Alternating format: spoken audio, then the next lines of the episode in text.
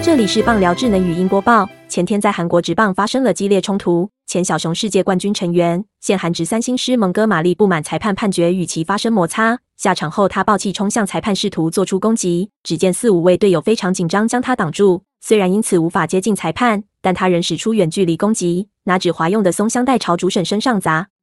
三星师前天对上 KT 巫师。蒙哥马利一次不满主审对他的投球犯规警告，在退场时整个暴怒冲向主审，试图理论。夸张的肢体动作看似就要以拳头伺候主审，好在队友及时将他挡住，否则情况可能会更加惨烈。而朝主审扔完松香袋后，他仍无法消气，回到休息区愤怒将球衣脱掉朝球场内砸。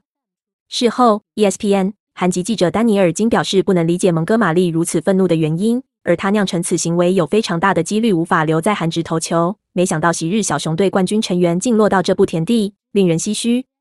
蒙哥马利在二零一六年随队拿下 MLB 世界大赛冠军，解除一百零八年的山羊魔咒。他今年其实才三十二岁，是名左投手。二零一五年以水手球员身份站上大联盟舞台，接着在二零一六到二零一九年效力小熊。在二零一六年，他是小熊拿下世界大赛冠军的关键人物之一，因为他担任夺冠比赛当天的救援投手。并帮助球队拿下最后一个出局数，成功夺下世界大赛冠军。而在二零一九年，他被交易到皇家。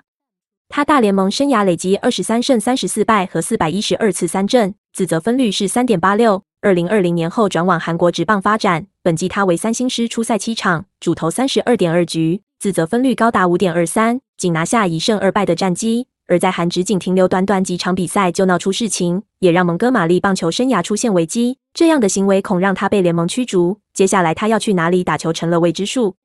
本档新闻由中时新闻网提供，林伟丽编辑，微软智能语音播报，慢投录制完成。